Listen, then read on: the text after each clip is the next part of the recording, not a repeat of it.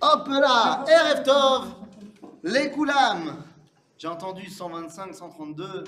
On peut pas savoir, puisque tout le monde n'a pas la même édition euh, du Chumash, donc c'est un problème. Exactement, c'est ce qu'on va faire d'ailleurs. Alors. Erev Tov les Koulam On revient dans notre étude du livre de Shemot et on est arrivé Beshat Tova Umutzlachat Beperek Yud Gimel au verset Yud Zain. Je pourrais vous dire que chez moi c'est la page 62 mais ça change rien et je pourrais aussi tricher en vous disant que c'est le début de la parashat Vaish Beshalach, j'allais dire Vaishlach. Beshalach. Ça a l'air. Donc euh, c'est facile à se repérer ce soir. Perek Yud Gimel, chapitre 13, verset 17. Ok? Donc ça y est, on sort d'Égypte. Zéro. Après tout ce temps, seulement, ça commence tout de suite par quelque chose de... Ah, Comme on dit en arabe, c'est past nicht. Ce qui veut dire en bon arabe, ah, on aurait pu s'attendre à autre chose. Puisqu'on nous dit, paro et am. C'est-à-dire que celui qui nous envoie, renvoie, c'est Pharaon. Vous allez me dire, bah oui, mais c'est évident, qui tu veux que ce soit? Mais la notion de l'échaléach veut dire également accompagner. On voit ça avec Abraham, lorsqu'il raccompagne les anges, euh, après leur avoir parlé dans la paracha de Vaïra, Vaïler itam l'échalecham. C'est-à-dire qu'il les accompagne. Ici, qu'est-ce que cela veut dire? Eh bien, nos sages vont nous expliquer que Pharaon avait mis des, gardiens, si tu veux, pour euh, accompagner les béné Israël, en fait, pour être bien sûr qu'ils fassent ce qu'ils ont dit qu'ils allaient faire. Ça le problème. Oui on nous dit l'eau, a des chaliards, a des.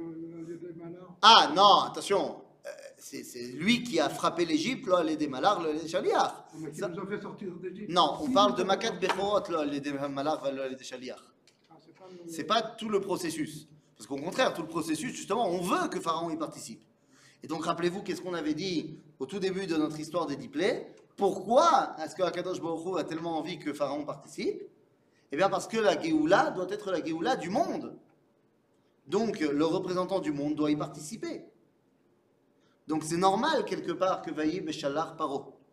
Ceci étant, nous lui sommes donc redevables. C'est un peu curieux, ces gardiens étaient accompagnés des bois alors qu'ils sont morts dans la, dans les bac- la, la Macabiro. Bah, tout le monde n'était pas premier-né. Ils n'ont pas ressuscité. Mais il y a tout- tous les gardiens n'étaient pas premiers-nés. Ah, c'est que les premiers-nés. Et le deuxième, le troisième, le septième de la famille. Donc, euh, Vaïe Béchalapao. Maintenant, cette dimension de on lui est redevable, on lui doit quelque chose, on va le retrouver dans la Mishnah. Dans la Mishnah, dans le traité de Edouyot, eh bien, on nous dit, on nous parle d'un cas très bizarre. On nous dit qu'est-ce qui se passe euh, au sujet d'un Eved, d'un esclave, qui appartient à deux Choutafim. Ça, ça peut arriver. À, à l'époque. euh, pardon? Un esclave pour deux personnes Voilà, il appartient à deux maîtres. En fait, qu'est-ce qui s'est Je passé crois qu'il ne pouvait pas appartenir à deux mètres. Si. Non, là je te parle au niveau d'un. de- de- de- tu vas au marché aux esclaves. Ok? Tu as envie de faire un cadeau à ta chère et tendre, et tu as envie d'amener euh, à la maison de quoi euh, faire les travaux ménagers.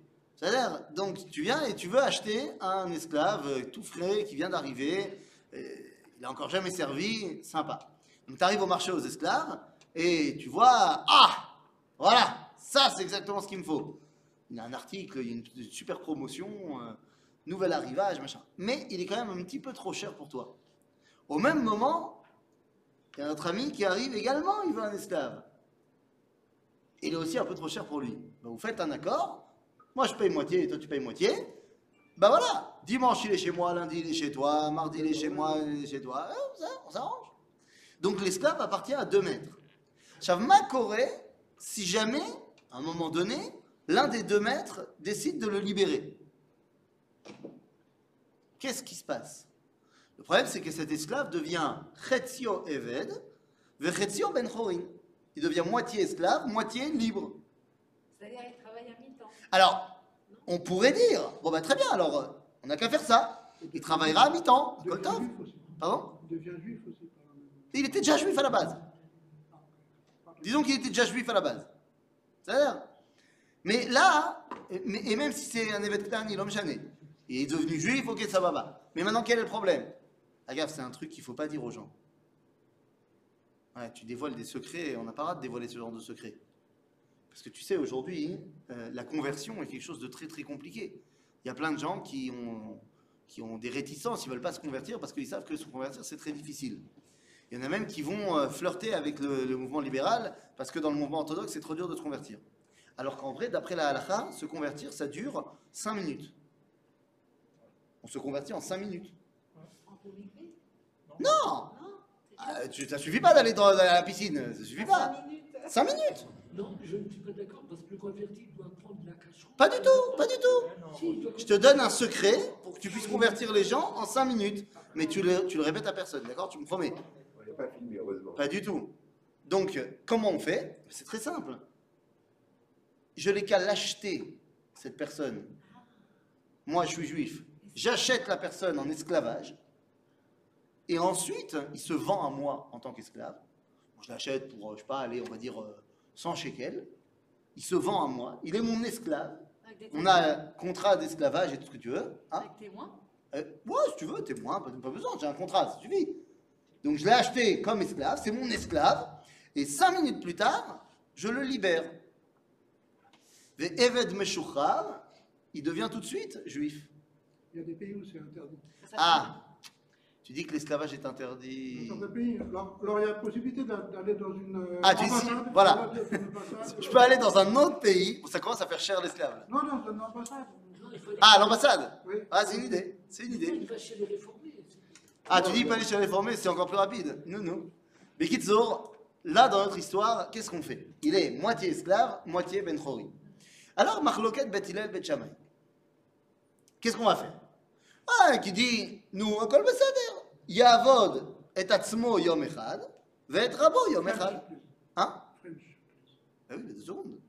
D'abord, je cite la Mishnah en hébreu, ensuite je la traduis. Ah là là là là là Quand est-ce qu'on pourra faire le cours en hébreu. Bekit, Amen. J'attends votre Ishour. hein. Je vous l'ai déjà dit depuis le début de Bereshit, je vous dis, j'attends le Ishour. Il semble si, c'est que si moi je ne prends pas la décision, ça ne se fera pas avant euh, Sefer euh, Melachim Bet. Bon, on verra bien. Ou dit vrai Yamim. Ou d'ivrei Amim. On peut Bekitzo. commencer- On peut commencer Khatsi Khatsi. Comme l'esclave. C'est ça, comme l'esclave, on fait khati khati. Quoi qu'il en soit, donc, la première avis qui est donné, c'est de dire, eh ben, pas de problème, comme tu proposais, il va travailler pour son maître un jour, et le lendemain, il travaille, ce qu'il gagne, c'est pour lui. Là, Beth ils disent à Beth Hillel, ah, c'est bien gentil ce que vous me dites, mais et rabo tikantem, aval et atzmo lo tikantem. Vous avez fait tout ce qu'il faut pour faire du bien à son maître, parce que comme ça, son maître, celui qui est toujours son maître, il perd rien, mais lui, la personne, elle est dans la mouise. Pourquoi elle est dans la mouise? Parce qu'il ne pourra pas se marier. Parce qu'il ne peut pas épouser une femme libre parce qu'il est moitié esclave. Il ne peut pas épouser une femme esclave parce qu'il est moitié libre. Alors il faudrait qu'il se marie avec une femme moite-moite. Semble-t-il que c'est tellement rare qu'on dit que c'est quelque pas possible. Donc comment on fait? On dit. Le monde entier a été créé uniquement pour la procréation. Donc comment tu vas empêcher une personne de se marier? Donc non, donc c'est pas possible. Alors qu'est-ce qu'il faut faire? On oblige l'autre maître à le libérer pour qu'il soit complètement libre. Ah, mais l'autre maître, il n'avait pas envie. Il dit Altidag, Kotev lo shtar al. Il lui écrit euh, une reconnaissance de dette. Il dit voilà, j'aurais dû travailler chez toi encore pendant 20 ans, j'aurais dû donc te donner tant et tant euh, d'argent, ben, je te rendrai. Tous les mois, je te rends un petit peu, et ainsi de suite. Ok? Donc ça, c'est au niveau de la halakha. Mais cette halakha, elle n'est pas simplement une halakha sèche, Il ne pouvait pas aller travailler chez lui, mais gratuitement, sans être payé? Bah, Ça peut être un deal qu'ils vont faire ensemble. Pourquoi pas? Mais qu'est-ce qu'on va faire ici? Eh bien, ici, cette halakha, elle n'est pas simplement un cas euh, technique. Am Israël, il était Eved de deux Shutafim. Am Israël, le peuple juif, était l'esclave de deux maîtres. D'un côté, c'est Dieu qui a décrété qu'on allait être esclave. De l'autre, on était concrètement les esclaves de Pharaon. À un moment donné, Dieu a décidé de nous libérer il a été obligé d'imposer à Pharaon de nous libérer. Mais on lui doit quelque chose. qu'est-ce qu'on lui doit? Eh bien, de lui montrer qu'il ne nous a pas libérés pour rien. Que véritablement, on met en pratique euh, le rôle qu'on a à jouer en tant que peuple parmi les nations. Et vous comprenez maintenant pourquoi les pharaons de toutes les époques, y compris aujourd'hui, ont des grands problèmes avec nous lorsqu'on ne se euh, comporte pas comme ils attendent qu'on se comporte. La pire chose que le peuple juif puisse dire au monde, c'est que nous sommes comme tout le monde. Que nous sommes? Comme tout le monde. c'est pas pour ça qu'ils nous ont... euh, bah, pour ça Pour être un pays comme les autres Vous nous avez fait tous les problèmes au Moyen-Orient? Raval? Donc. Je vais relire le verset. Et je vais vous demander, je vais lire en fait euh, les deux versets, les deux premiers versets de la paracha, et je vais vous demander euh, de mettre en surbrillance un mot. C'est-à-dire un mot qui pourrait revenir plusieurs fois dans le verset. Ok? Alors allons-y. ויהי בשלח פרעה את העם, ולא נחם אלוהים דרך ארץ פלישתים כי קרוב הוא, כי אמר אלוהים פן ינחם העם בראותם מלחמה ושבו מצרימה, ויסב אלוהים את העם דרך מדבר ים סוף, וחמושים, וחמושים עלו בני ישראל מארץ מצרים. Y aurait-il un, un- mot qui revient plusieurs fois, voilà, Aham, exactement. Alors, jusqu'à présent, on avait dit que Aham, c'est le Là, on va voir que c'est pas que. C'est-à-dire qu'ils sont évidemment présents dedans, parce que maintenant ils font partie intégrante du peuple juif, ça y est. Mais le fait que le mot Aham revienne plusieurs fois fait référence à différentes parties du peuple juif. De, de là, on déduit qu'avant la sortie d'Égypte, le peuple, les Hébreux n'étaient pas considérés comme un peuple à part entière. Pourquoi tu dis ça? C'est une multitude d'individus. On était déjà un peuple. Bien sûr qu'on était déjà un peuple avant. La preuve, c'est que au tout début du livre de Shemot, lorsque Pharaon va commencer les premiers décrets contre les Juifs, il dit à son peuple Yesh Am Bene Israël Ram ve'atzum mimenu. Donc on est déjà considéré comme un peuple au tout début de l'histoire. Donc il y a plusieurs parties de ce peuple, plusieurs personnes qui se revendiquent appartenant à une autre section du peuple juif. Quelles sont ces différentes sections? Eh bien, regardons ce qui est marqué dans le texte. Le premier Aham, c'est celui qui est Meshulach al yede Pharaon. Paro et. C'est-à-dire qu'il y a une partie des Juifs qui sont sortis d'Égypte uniquement parce que Pharaon les a chassés. Ils étaient très bien en Égypte. Alors, ils ne sont pas aussi intégrés que ceux qui sont restés, qui sont restés Bichlal là-bas, mais quelle était la différence entre celui qui est resté en Égypte et celui qui aurait bien aimé rester, mais bon, il a dû partir? Vous savez quelle était la différence? C'est qu'il s'appelait Cohen, ou il s'appelait euh, Goldberg, ou il s'appelait Ben Soussan. C'est-à-dire qu'il était très bien intégré, mais bon, quand même, on savait qu'il était juif. Donc à un moment donné, quand on a chassé les juifs, eh ben, il aurait bien aimé, mais En Malasot, il part avec. Alors que celui qui, déjà depuis quelques générations, avait changé son nom et s'était appelé le Blanc, ah, lui, euh, peut-être qu'il est passé inaperçu. Il a pu rester en Égypte. Mais on a ici des gens qui fuient l'exil parce qu'ils en sont chassés. Toute ressemblance, évidemment, avec des cas qui se seraient passés plus tard dans l'histoire juive, serait évidemment purement fortuit, involontaire, bien sûr. Mais combien on a de juifs qui ne seraient jamais partis d'Espagne s'il n'y avait pas eu l'expulsion des juifs d'Espagne? Qui ne seraient jamais partis de France s'il n'y avait pas eu l'expulsion des juifs de France S'ils ne seraient jamais partis de Pologne s'il n'y avait pas eu ce qui s'est passé en Pologne C'est-à-dire Donc on a une première partie du peuple juif qui est partie d'Égypte à contre-cœur. Le, plus c'est que ceux qui sont restés, ils n'étaient pas menacés d'expulsion pour le Pharaon. Il semble-t-il qu'il y a des juifs qui étaient tellement assimilés que même Pharaon ne savait plus qu'il était juif.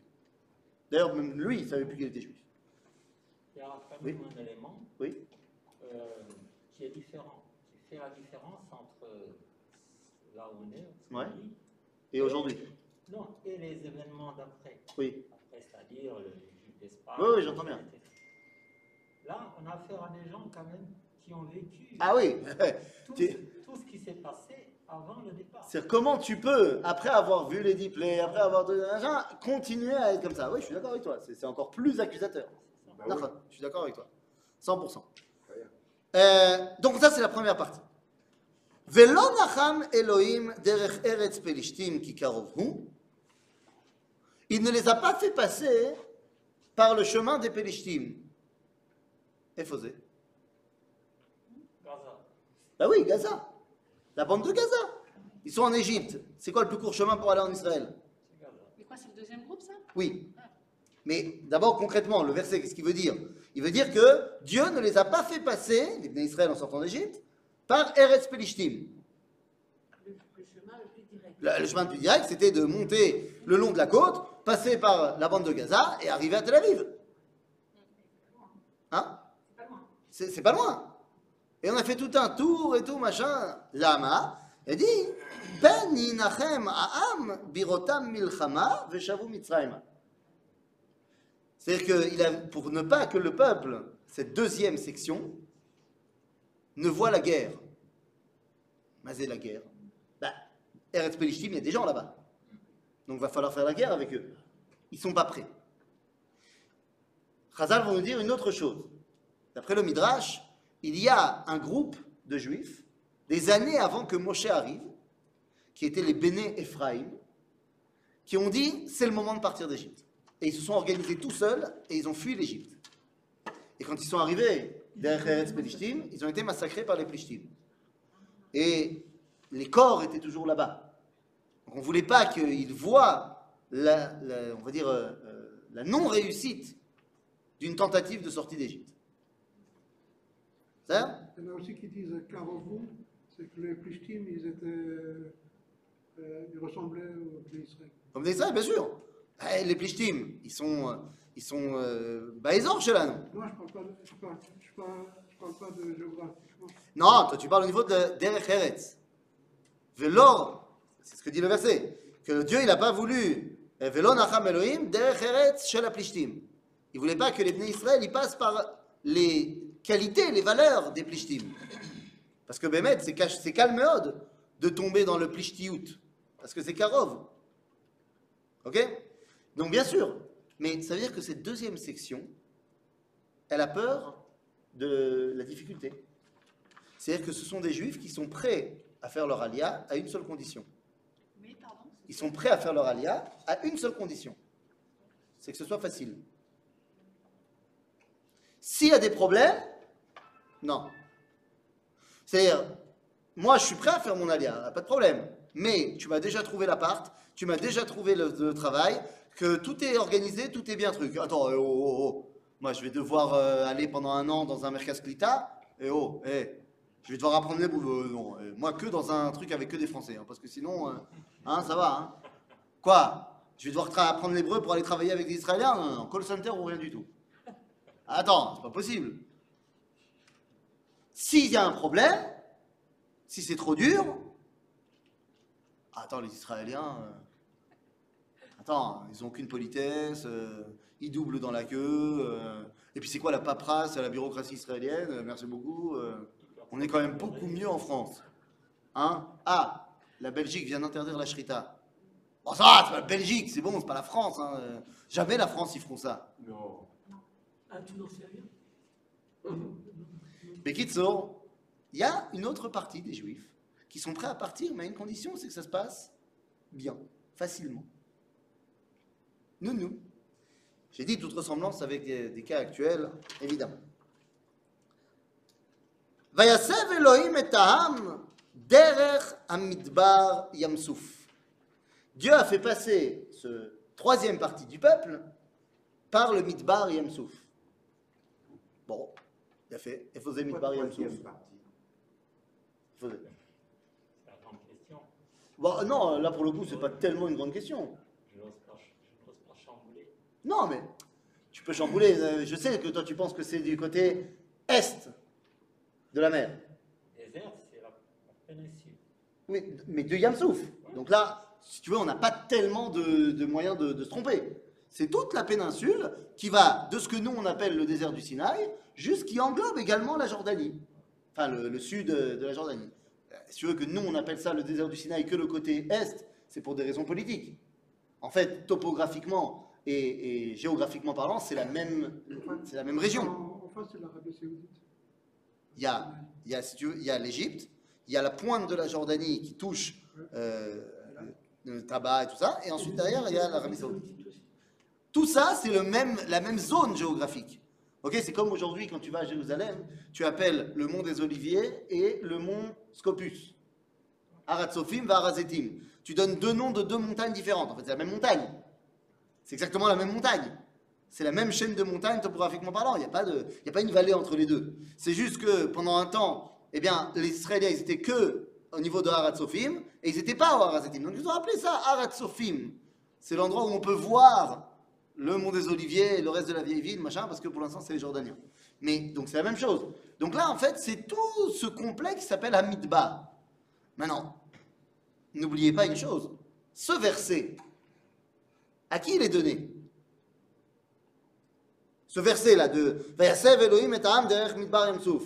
Il est donné par Moshe, oui, mais à qui Au Bnei Israël, oui, mais lesquels non, il s'adresse au Bnei Israël, c'est un verset de la Torah.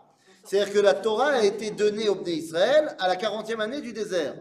C'est-à-dire qu'on est à la fin de toutes les péripéties, Dieu a fait une dictée à Moshe et il écrit tous les événements et donc il va les donner au Bnei Israël. Donc ça veut dire que on parle à des juifs qui ont 40 ans de désert derrière eux, ils savent très bien ce que ça veut dire pour eux le désert. Et qu'est-ce que ça veut dire pour eux? Pas pour les juifs qui sortent d'Égypte, mais pour le lecteur qui reçoit le verset. On sait très bien que bah, Midbar, c'est quoi l'événement essentiel du Midbar? Matan Torah. Donc ça veut dire que nous avons un troisième, euh, une troisième section du peuple qui est prêt à venir à une condition. Zalpi Toire. Si c'est religieux, je viens. Si c'est pas religieux, je préfère rester euh, à Paris. Mais il a, quand il leur a dit qu'il les ferait sortir d'Égypte, Oui. pour aller en Israël. Tout à fait, La première raison. tout à fait, Donc il leur a jamais parlé de la Torah. bien sûr. Mais là, le verset, Donc, c'est le verset qui nous raconte l'histoire. parce qu'il l'a écrit après. Ben voilà, depuis ils ont reçu la Torah dans le désert. Oui, oui. C'est pour ça que je dis ça. Maintenant, donc ça veut dire que cette troisième section, elle dit moi je viens à une condition, c'est que ce soit religieux. Ah, l'État d'Israël est dirigé par des gens pas religieux, vaut mieux rester à Williamsburg. Eh, c'est quand même vachement mieux. Non, mais je comprends pas. Quoi Parce que il l'a écrit après. Oui. Mais là, il parle du peuple qui est en train de sortir d'Égypte. Tout à fait.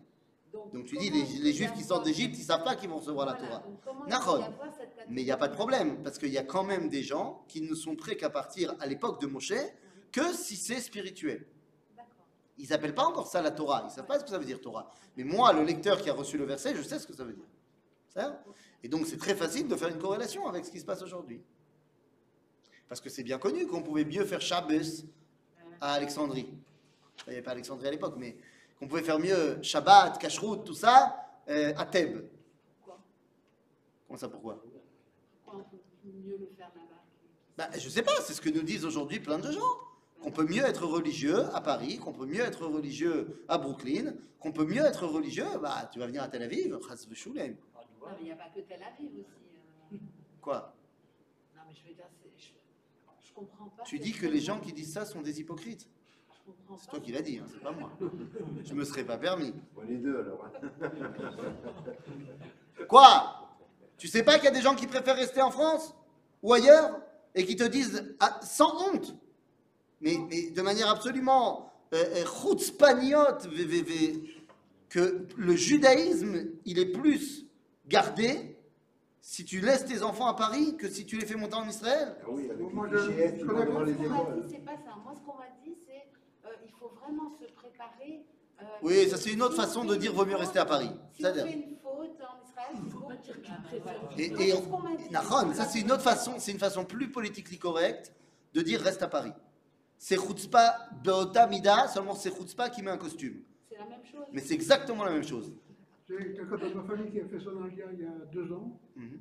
Là, elle voit son Rosh Yeshiva euh, recevoir la bracha Ah. pour faire son. Et le Rosh lui a dit de toute façon les fous ils restent ici. Ah, C'est ça, les fromes ils restent ici. C'est, c'est Nora ve'ayom. C'est Rishout déguisé avec une kippa et une barbe. Et un chapeau. C'est- Rishout c'est de rachat, Milachon rachat. C'est Ah oui, c'est oui. faute de dire qu'il y a beaucoup de de frappes, qui parlait comme ça. Paris. Ils n'ont pas les moyens financiers. Ah, J'ai pas parlé de ça. J'ai pas du tout parlé de ça.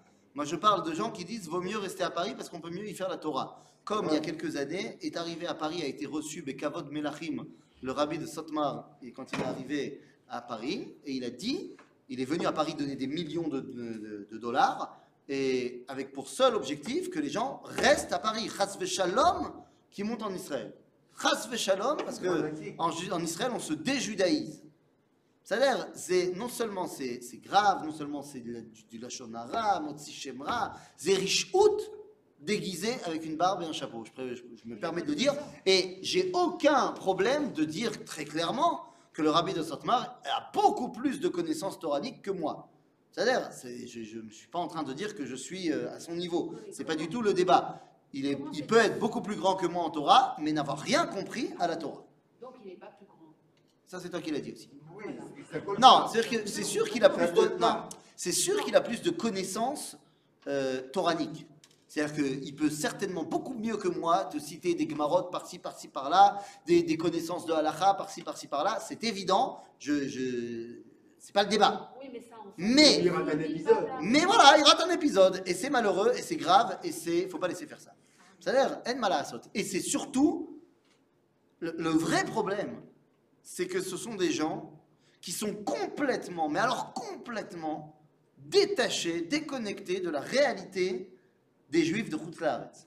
Parce que oui, effectivement, quand tu vas avec le rabbi de Sotmar et que tu vas arriver rue Pavé et que tu vas faire un grand discours euh, devant les, les de rue Pavé, du 19e et tout ça, machin, pas de problème. Mais, mon ami, en France, la situation des Juifs de France ne se limite pas aux 80 000 personnes qui sont rattachées au noyau dur de la communauté juive. Et non, plus de la moitié des Juifs de France, c'est-à-dire plus de 200 000 Juifs, ce sont des estimations, on n'a pas de chiffres précis, mais plus de la moitié des Juifs de France ne sont même pas inscrits à une communauté pour s'y faire enterrer quand ils vont mourir. Et même ceux qui sont inscrits, ça ne les empêche pas de ne pas pouvoir rentrer le Shabbat chez eux parce que la porte elle est fermée, parce que la, la lumière elle, elle s'allume automatiquement dans le couloir. Tu dis, ils rentrent quand même. Il y en a qui rentrent quand même. Il y en a, maj- il y en a beaucoup qui rentrent quand même. Et je vais te dire, même pour ceux qui sont des Frum des Yiddishkeit et Men, il y a le dernier livre du Rav Bochko qui est sorti qui leur permet de rentrer quand même. Mais, mais- mais pas de. Mais t'inquiète pas, ces juifs-là, ils n'écoutent pas le Rav Bochko. T'en fais pas, n'aie pas peur. On zoom aussi, de- que ça. Après, il y a une Et question. le problème, c'est que la grande élite des Juifs de France, c'est les mariages mixtes aussi. Mais bien sûr Bon, mais Kitso, vous avez compris à quel point c'est pas bien de dire ça. Euh, mais on voit que ça. Ça, ça a le dos long. C'est- incroyable que l'histoire se répète. euh, Malasot Et comment on peut faire le- l'unité entre tout ça? Ah, bah montrer la vérité. Oui. Voilà. Et eux, ils disent qu'ils détiennent la vérité. Eh ben, c'est pour ça qu'on étudie la Torah. Et, Et on leur montre dans les psukim qu'ils ont tort. ils reconnaissent quand ils sont de bonne foi, ils reconnaissent. Non, mais attends, ton interprétation de ce passage, que c'est les gens qui voulaient la Torah, etc. Ah, tu dis- c'est pas dans les psukim, Tu dis, euh, c'est pas exactement dans les versets. Parce que dis-moi, chasser psukim qui disent qu'il faut venir ici? Non, mais Il a fait. en l'occurrence. Euh, euh, Alors, si vraiment je rentrerais dans un débat avec euh, telle ou telle personne, eh bien, je saurais trouver d'autres euh, jokers au-delà de ce simple pasuk. Ouais, mais ils ont toujours une réponse. oui, Non, c'est faux. C'est faux. Oui, et, et surtout, Non, il c'est faux. de la. Torah partait d'Israël, alors on partirait. nous aussi. Non, non, mais c'est faux. Ils n'ont pas toujours réponse. C'est faux. Et je me permets de le dire sept fois pour que ce soit bien clair.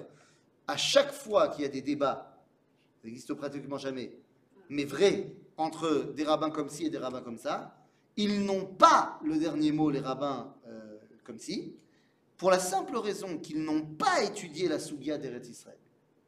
C'est une réalité.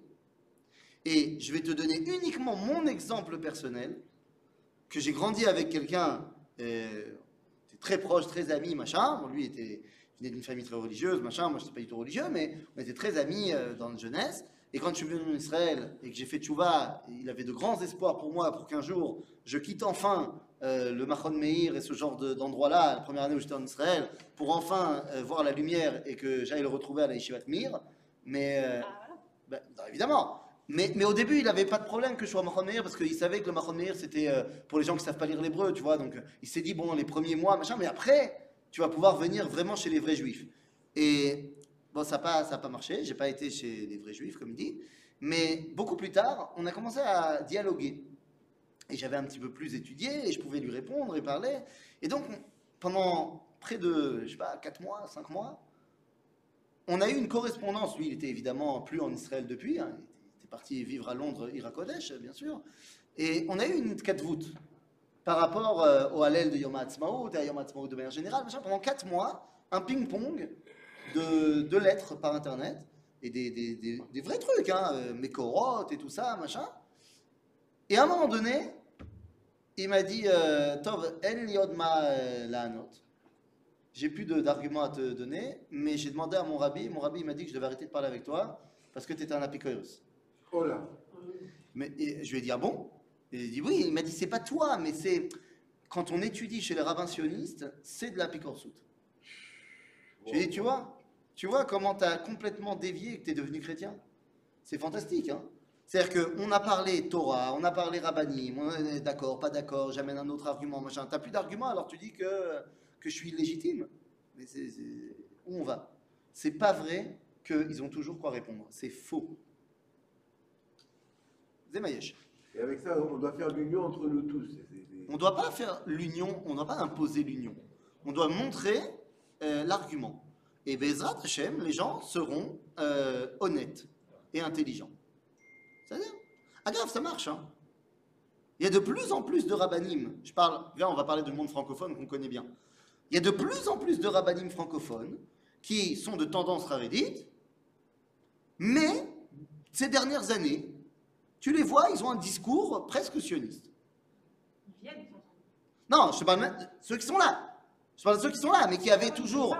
Ils sont là. Alors, ils sont là, mais ils avaient pendant très longtemps un discours quand même très, euh, très séparé. Tu vois que de plus en plus, on va pas donner de nom, mais il y en a plein qui ont des discours de plus en plus ressemblant au discours des rabbins qui potent Rougot. Euh, bah, faut pas exagérer non plus, hein, ils sont pas encore. euh, mais, mais quand même. Donc ça passe. Rattaché. C'est Il faut être convaincu quand on leur parle. quoi. Ah bah, tu, tu parles de ce que tu connais. Si tu connais pas, tu parles pas. C'est pas chouette. Et il y a donc une quatrième section dans notre peuple juif. Qui est cette quatrième section? Je sais, mon ami Chaptaï, que tu l'as attendu, ce verset depuis longtemps. Il est, il est là. Je me suis préparé comme un fou pour ce soir.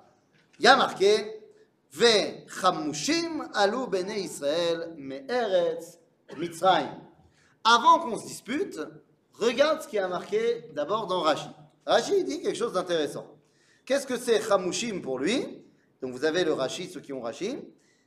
En chamushim ella mezouyanim. Ce qui veut dire, littéralement, la seule traduction du mot chamushim, ça veut dire armé. Ah, c'est une arme. Armé, avec des armes. Ok. Hein Tarmoshet, c'est des- Tachmoshet, ça vient de là. Ok Le, le cinquième du, du peuple a une arme, c'est ça J'ai pas encore parlé du cinquième du peuple. J'ai dit, nous dit Rashi, chamushim, ça veut dire armé. Et d'où ils avaient ces armes Ils les ont. Bon, ils nous ont fait. Ils les ont fait. Pas très compliqué de faire une arme. Pourquoi les de suite au Il pistolet. a évité de passer là où il y a des guerres. Attends, deux secondes, deux secondes, deux secondes, deux secondes. Deux secondes. Deux secondes. Rashi continue et dit Davar acher, autre explication, Echad michamesh, un cinquième du peuple. Deux secondes. Ça, c'est ce que nous dit Rashi. J'en profite avant de rentrer dans la marloquette de vous expliquer un des principes fondamentaux de Rashi.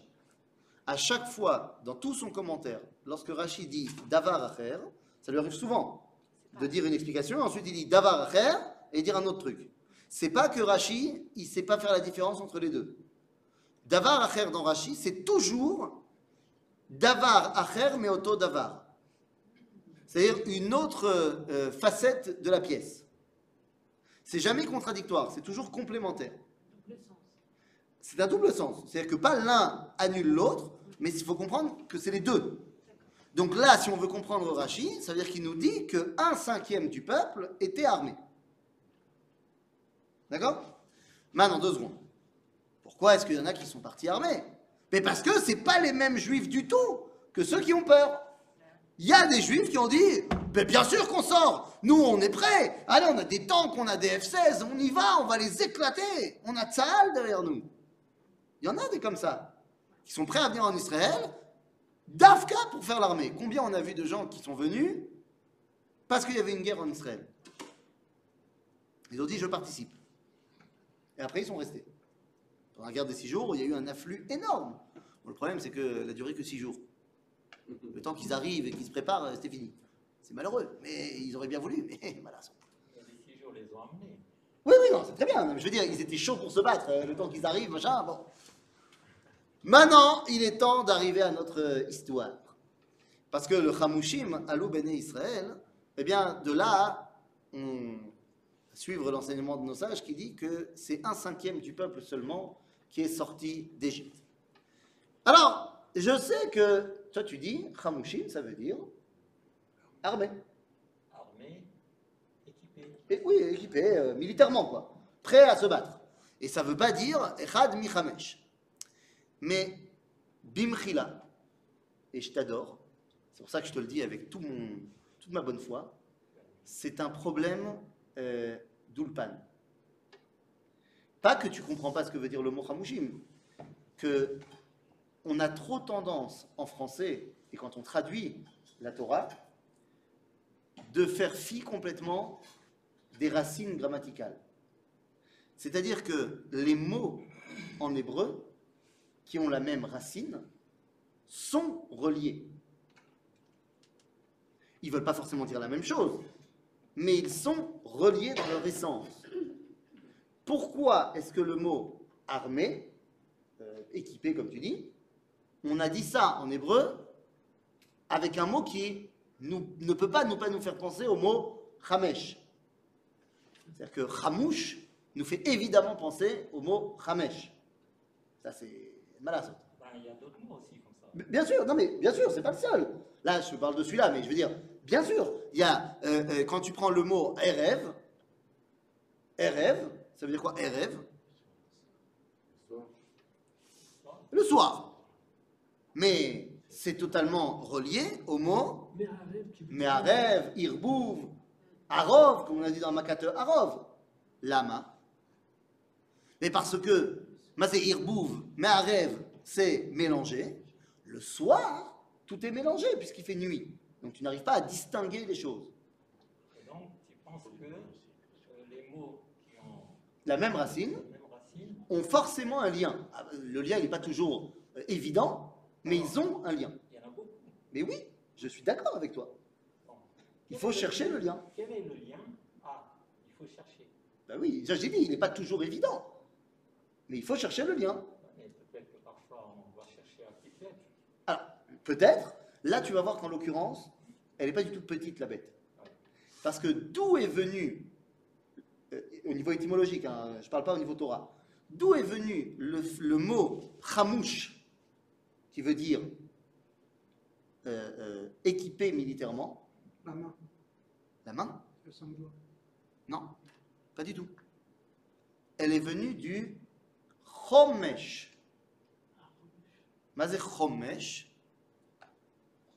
c'est À euh, chomesh, cinquième. c'est le cinquième. Oui, sauf que c'est aussi un vêtement. Ça veut dire aussi l'abdomen. Ça veut dire aussi l'abdomen. Et plus exactement, le chomesh, c'est le, le- le tablier qu'on met ici. Chomesh apekudim. On va voir dans le livre de Vaïkra. C'est un autre nom pour le Choshen Amishpat du Kohen Gadol qui se tient ici sur le cœur. Lama Eh bien, tout simplement parce que quelle est dans le corps humain la côte la plus forte, la plus dure du cœur, du dire, voilà, du corps humain, c'est la cinquième, parce que c'est celle qui protège le cœur. Zeachomesh, c'est l'endroit le plus fort pour te protéger. C'est comme ça que Dieu il a créé le corps humain. Hashem. Résultat des courses, puisque Achomesh, c'était celui, ceux qui protégeaient de manière naturelle, eh bien, par extrapolation, tout ce qui est devenu un, un moyen, un outil de protection militairement parlant après, c'est appelé Hamouche. Donc, oui, là, c'est clair que le lien entre Hamouche armé est lié avec Hamesh 5. Et donc, c'est ce qui va amener, Rachid, mais pas seulement, de dire que bien sûr que Hamouche, ça veut dire armé, Ben, évidemment, c'est le sens premier du terme. Mais qu'est-ce que ça veut dire également Un cinquième. Soit tu dis c'est que un cinquième du peuple est sorti, soit tu dis que un cinquième de ceux qui sont sortis étaient armés. Ok? Et alors, c'est quoi? Bah, tu fais ce que tu veux. Soit tu suis Rashi, te dire que un cinquième de ceux qui sont sortis étaient armés, soit tu suis Ibn Ezra, tu dis qu'ils étaient un cinquième. Bon, l'homme jamais. Euh, la nafkamina, la- juste deux secondes, la nafkamina, elle n'est pas euh, très importante. Elle est juste de savoir combien sont restés en Égypte. C'est très important. Si c'est les 80%. Qu'est-ce que ça change? Non, c'est pas très important en vrai.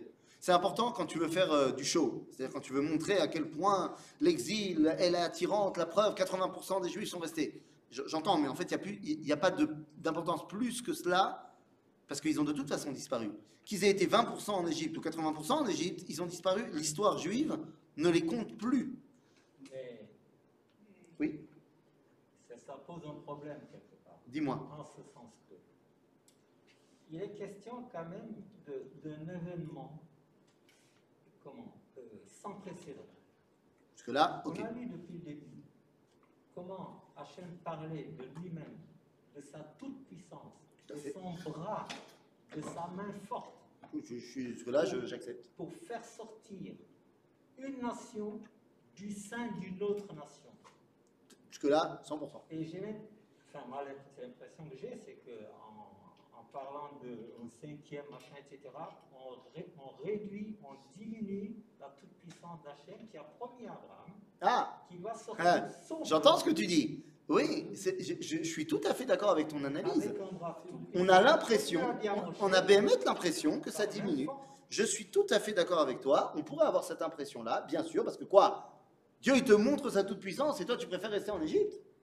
Eh bien, moi, je te pose la question. Comment est-ce possible qu'alors que Dieu t'a montré sa toute-puissance euh, dans tous les événements de l'histoire du peuple juif, il y ait encore la majorité des juifs qui n'aient pas encore décidé de prendre leur billet d'avion pour venir à la maison Ça. Ah, me dis pas qu'on ne voit pas la toute-puissance de Dieu là maintenant. Non, non, c'est pas ça. Non. On la voit. Elle n'est pas, elle n'est comment, elle n'est, actuellement, c'est, c'est pas le cas. Quoi? Il a promis qu'à la fin, il va ramener. T'as pas vu encore la toute-puissance de Dieu?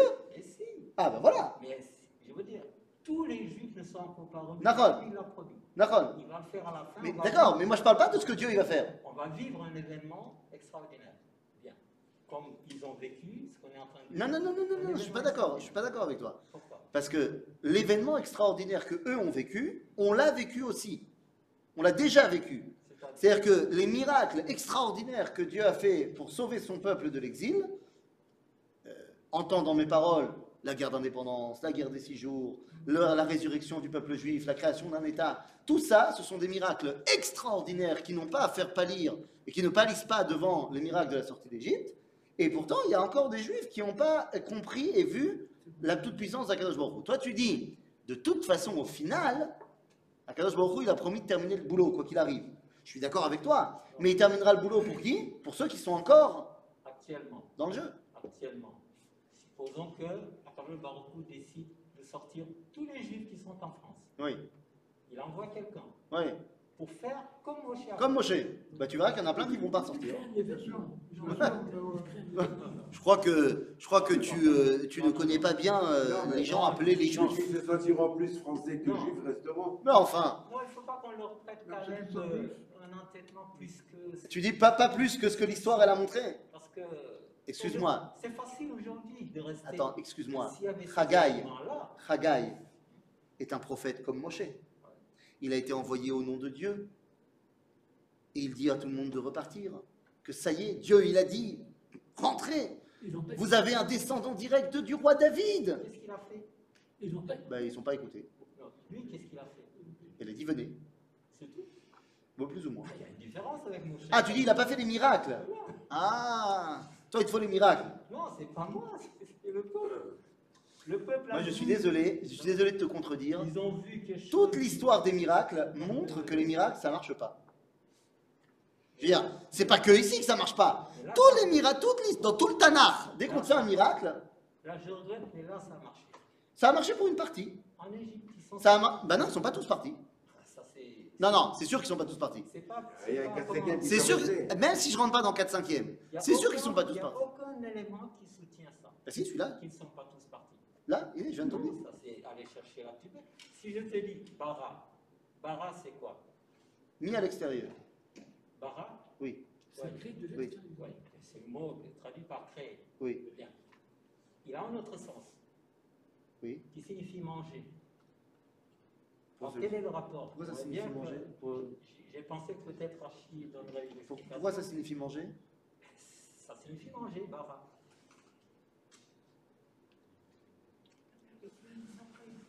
Que tu m'aides. David, quand, euh, comment, quand euh, le- l'enfant qu'il avait avec Bathsheba Ouais, devait mourir, mourir, Ouais. il a jeûné. tout à fait. Et ensuite, quand l'enfant est mort, Il a mangé. Non C'est le mot bara. Oui, mais ça c'est dans le sens bari. Bari, c'est-à-dire. C'est-à-dire qu'il a retrouvé la santé. Quand il a mangé, il a retrouvé la santé. Baril Mais pour retrouver la santé, il faut manger Je suis d'abord. bien, je suis bien d'accord avec toi. Mais là, c'est parce qu'il a jeûné pendant 7 jours, donc il était euh, très très mal en point. Et donc, euh, il est redevenu en santé. Pour ça, il a fallu qu'il mange, bien sûr. Mais c'est pas que le mot bara, il veut dire manger. Il veut dire manger. Ah, C'est toi qui cherches la petite bête là maintenant. Je t'en prie. Mais prends le dictionnaire. Mais je t'en prie, c'est pas parce que il y a une, une allusion à cela qui te permet d'y arriver, C'est pas pas que c'est ça que ça veut dire. C'est pas une allusion. Il est même écrit de deux manières. Dis-moi. Bara, Aleph à la fin, et Bara, et à la fin. Oui, moi je te parle de Aleph. Tu choisis celui que Ah, tu je veux. choisis pas, tu m'as dit Bara euh, de, de la Torah, du premier passage de la Torah, c'est avec Aleph. Alors, dans certaines, euh, comment, dans Tanakh, Oui, parfois c'est écrit avec un Aleph. mais parfois avec un Aleph. avec C'est pas la même chose. Là, oui, mais là c'est écrit avec un A, Aleph. Mais D'accord, mais donc Aleph, c'est pas, ça veut pas dire forcément la même chose que quand ça veut dire avec un He. Les lettres ont une importance, une signification. Maintenant, l'homme est chané. Toi, tu es en train de me dire, il y a plein de juifs qui, toi, tu dis, tout le monde est sorti, parce que franchement, ils ont vu la main de Dieu. Comment est-ce possible qu'ils ne seraient pas sortis C'était Euh, l'objectif euh, Baruch Hu. Oui, d'accord, c'était l'objectif. Ça n'a pas marché.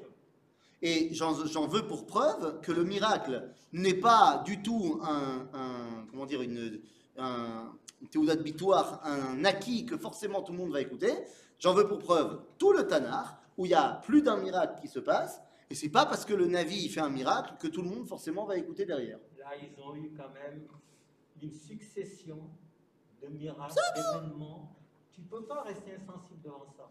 Ouais. Jusqu'à la mort des premiers-nés. Moi, je pense qu'il y a plein de juifs qui sont quand même très très très têtus. Animaux, premiers-nés. Tu as, tu as un regard extrêmement positif sur le peuple juif. Et heureusement que tu es là, tu es l'avocat du Ham Israël. Moi, je suis un petit peu plus sceptique, compte tenu de notre histoire. Mais, mais j'aimerais bien que c'est toi qui aies raison. Non, je parle pour le début, c'est-à-dire Ouais, ouais, mais toi tu dis, attends, c'est pas possible. Tu dis, c'est pas possible. Eh ben moi, je- je- j'aimerais bien que tu aies raison. Non, je pense qu'il a raison. Je pense que t'as pas raison, mais j'aimerais bien que tu aies raison. Si, si, il a raison. Oui. Parce que ce n'était pas tous sortis. Le Oui. Comment tu comprends que les morts de, dû à la destruction des deux temps avoisinent les 2 millions Rien à voir, rien à voir. Rien à voir. Il s'est passé 500 ans entre les deux, il peut se passer plein de choses. Ah, tu peux pas me, me comparer des époques qui sont espacées de 500 ou de 1000 ans. C'est deux choses différentes. Bekitsour, j'espère que tu as raison. Je pense pas que tu as raison, mais j'espère que tu as raison. Ça veut dire, Isgor et Tzé. En tout cas, on a ici quatre groupes très différents. Vaikach Moshe et Atzmot Yosef Imo. Ah, למה? כי השבע השביע את בני ישראל לאמור פקוד יפקוד אלוהים אתכם ועליתם את עצמותיי מזה איתכם. Moshe, comment il est au courant Que Yosef, il a dit ramenez-moi avec vous, machin Yosef l'a dit à ses frères. Il a fait C'est-à-dire que Moshe n'est pas tellement extérieur au peuple juif autant qu'on aurait pu le penser. Il connaît très bien les massorotes, les traditions du peuple d'Israël. Et donc effectivement, on ne peut pas partir d'Égypte sans prendre Yosef avec nous. Parce qu'on ne peut pas laisser Yosef sans lui donner la possibilité de devenir Mashiach ben Yosef. Même, euh. Oui, Euh, les, les frères de Yosef, oui, ils sont morts là-bas. En Égypte. Oui. Est-ce qu'ils ont été ramenés aussi? Ben, rien ne le dit. Non, rien ne le dit. J'imagine. J'ai envie d'imaginer aussi. C'est-à-dire, rien ne le dit, mais du moins, ils n'ont pas demandé, on- n'a pas marqué dans la Torah euh, leur demande. Mais je pense qu'il y a de fortes. On va dire, il y a de fortes raisons de penser qu'ils ont quand même demandé. Il y a papa, il, il a demandé, Yosef, il a demandé, et je pense qu'ils ont demandé. C'est pas marqué. Pourquoi c'est pas marqué? Parce que ça ne nous apprend rien de le savoir. Ça nous touche quand même. Pardon parce que- Pourquoi Yosef Ah, pourquoi Yosef, ça nous apprend quelque chose? Parce que Yosef, toute sa vie, il a montré que son idéal était de faire fructifier l'exil. Yosef, en tant que Yosef, c'est le patron de l'Égypte. C'est lui qui va faire venir Am Israël en exil. Dis-moi, en tant que patron de l'Égypte, il n'aurait pas pu faire un pont aérien pendant la famine pour que tous les mois, il y ait une caravane de denrées qui arrive chez Yaakov? Il n'aurait pas pu subvenir aux besoins de sa famille en les laissant là-bas Il aurait pu. Mais il les a fait tous venir ici. Donc il montre que dans son- sa, sa façon de gérer lorsqu'il est vice-roi d'Égypte, eh bien Yosef pense qu'il faut idéaliser l'exil. À la fin de sa vie, il comprend que non. Que l'exil n'est pas une finalité. Voilà, à la fin de sa vie, il comprend que non, et donc il demande à ses frères de le ramener. Regarde, entre parenthèses, il ne pouvait pas euh, partir avant, de, avant la sortie d'Égypte. C'est pourquoi il n'a pas demandé à ses frères, quand, euh, comme papa, dès que je meurs, vous me ramenez en Israël. Parce qu'il ne peut pas, il est l'esclave de Pharaon. Donc ça ne sera que lorsque les Bnei Israël partiront d'Égypte qu'il peut partir avec. Ok? Oui? Non, euh, par code Ifkot, ça nous rappelle, ça nous rappelle justement le, le code que Moshe l'a dit aux Skenim. Oui. Donc, c'est ça. donc il était au courant de la est- bien sûr, évidemment. déjà, déjà avant qu'on vienne à ce par code Ifkot. de- Bah, C'est-à-dire que le Pacot d'Ifcode montre qu'il connaissait le, le, le secret de Pacot d'Ifcode. Ok? Et là, c'était pas la peine de demander à Pharaon la permission? Bah non, là, c'est, on part. De, non, de prendre les. De prendre Yosef? Non, parce que Vayakom, Melech Hadash al Mitzrayim, Asher lo yada et Yosef. C'est-à-dire qu'il ne se rattache plus à ce qui s'est passé dans la dynastie d'avant. Ok? Vaïsou Misukot. Donc, ça lui importe peu qu'ils les prennent, ils les prennent pas. Quoi. C'est- Oui, oui, ça n'a pas dû être un grand, un, un grand tralouide. Bon, alors le Midrash, il dit qu'il fallait les retrouver, les Hatzmot Yosef. Parce qu'on les avait mis dans le Nil. Les pharaons avaient mis Yosef dans le Nil. Parce qu'il était celui qui a apporté la bracha, et pour euh, l'Égypte, la bracha c'était dans le Nil. Et donc il fallait absolument le trouver. Donc il avait écrit une camère, un talisman, et dans lequel il y avait marqué monte taureau. Parce que Yosef est comparé au taureau dans les brachot de Yaakov. Il l'a lancé dans le Nil, et à ce moment-là, le cercueil de la, le sarcophage de Yosef est remonté tout seul. À ce moment-là, il y a un homme qui passait par là, qui a pris le fameux talisman et qui s'en servira plus tard pour le balancer dans le chaudron avec tout l'or fondu et sortira le veau d'or. Mais ça, c'est une autre histoire que nous verrons bien plus tard. Les amis Mais Vaïssou, si j'avais été Mitsukot. les Égyptiens, Hein si j'avais été les Égyptiens, Ouais. regardez les os de, de Yosef. Comme ça, tous, les ans à Rosh Hashanah, il y aurait plein de gens qui viendraient Ben, c'est ça. Ben c'est ça. Ça, Ils n'avaient pas l'ambiance du business, les Égyptiens. Les Ukrainiens, ils l'ont beaucoup plus.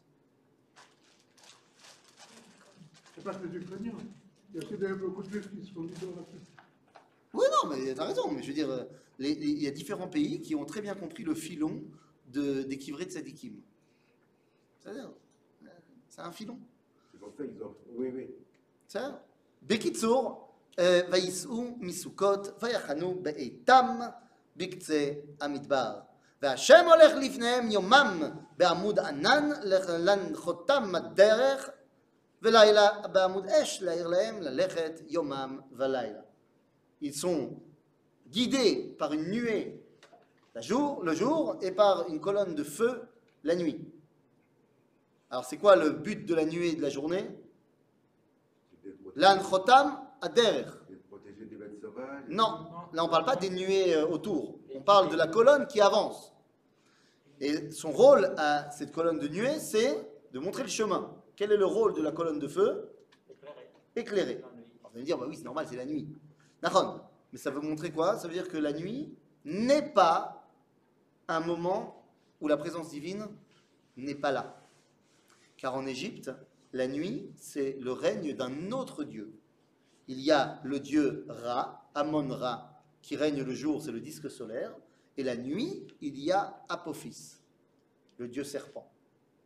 Et donc il y avait quelque chose de très très ancré chez les Juifs, chez les Bnei Israël, pas les Juifs, chez les Bnei Israël de l'époque, c'est que la nuit, ce n'est pas le Dieu, c'est son alter ego. Il fallait donc leur montrer que la nuit, dans le Ham Israël, elle est tout aussi éclairante que le jour. Il n'y a pas deux divinités. C'est. Bien sûr qu'ils devaient le savoir, mais il y a une différence entre le savoir et avoir vécu 210 ans euh, de lavage de cerveau continué. C'est-à-dire Mais là, Hein? Et exactement. là, au début, si je, avant que je me sois trompée Dis-moi. on dit que Pharaon, il est avec eux. Non, il les, il les envoie. C'est-à-dire qu'il a des mecs à lui Ils qui. vont avec Qui eux. vont avec lui. D'accord, donc ils marchent jour et nuit avec eux. Ouais. Oh, c'est peut-être des. Il a peut-être mis des, des postes, euh, machin, je sais pas comment il a fait exactement. Peut-être jusqu'à une certaine distance. quoi. On va voir. Oui, jusqu'à une certaine distance, on va voir où exactement. Ok Parce que là, c'est nuit et jour. לא ימושן עמוד ענן יומם ועמוד אש לילה לפני העם. וידבר השם אל משה לאמור. דבר אל בני ישראל. וישובו ויחנו לפני פי החירות, בין מגדול ובין הים, לפני בעל צפון, ניחוחו תחנו על הים. Ça veut dire quoi וידבר השם אל משה לאמור, il lui a dit, dis aux בני ישראל, arrêtez-vous et la pétach chez la chéroute. Arrêtez-vous devant l'entrée de la liberté. Pi achirot, la bouche de la libération. Et c'est où ça? C'est devant la mer. Juste en face de Baal Tsephon, un des dieux de l'Égypte. Lama, parce que alors, Midrash dit que toutes les autres divinités avaient été détruites euh, pendant les Makot, mais celui-là il est resté. Et donc pour les Égyptiens, c'était la preuve que finalement le Dieu d'Israël n'est pas meilleur que les leurs. On va faire la dernière, euh, carte lors de euh, l'ouverture de la mer Rouge. Mais ici, qu'est-ce que ça veut dire? Ça veut dire qu'il va falloir que tu fasses face à ton ennemi. Jusqu'à présent, les bénis Israël n'ont pas eu à faire face aux Égyptiens. Là, il va falloir faire face. Mais là, il leur dit de retourner de. Non, vayashav- vayashuvu vayachanu. Vayashuvu vayachanu. Retournez, mais pas en Égypte, devant la mer et on se pose. D'accord. Pourquoi il les a pas fait arrêter direct Parce qu'il faut qu'ils comprennent qu'ils doivent se retourner pour faire face. Quand tu avances, tu dépasses et je ne regarde pas. Retourne-toi, il faut faire face. Il faut voir les Égyptiens arriver. Ok? Et effectivement, paro livene Israël, nevochim hem sagar alehem amidbar. Les envoyés de Pharaon viennent lui dire Hé, ils tournent en rond, hein, les Israël. Ils sont perdus là. Ils font n'importe quoi. Et à ce moment-là, Ils sont égarés. ils sont égarés. וחיזקתי את לב פרעה ורדף אחריהם, ויכבדה בפרעה ובכל חילו וידעו מצרים כי אני השם ויעשו כן. Là Dieu dit, je vais faire en sorte que Pharaon revienne. Bon, ça c'est du point de vue de Dieu. Mais pourquoi Pharaon, lui, il décide de revenir Comment il se l'explique à lui Et comment il va expliquer ça à son peuple alors qu'on a dit qu'il a accepté, qu'il a été convaincu par les dix plaies que Israël doit sortir, doit d'être celui qui dévoile la Kadosh Baruch Hu dans le monde. Comment est-ce possible que maintenant il revienne sur sa parole trois jours plus tard prochaine. et qu'il veuille les poursuivre? Eh bien ça on verra la semaine prochaine. Hier. Eh oui.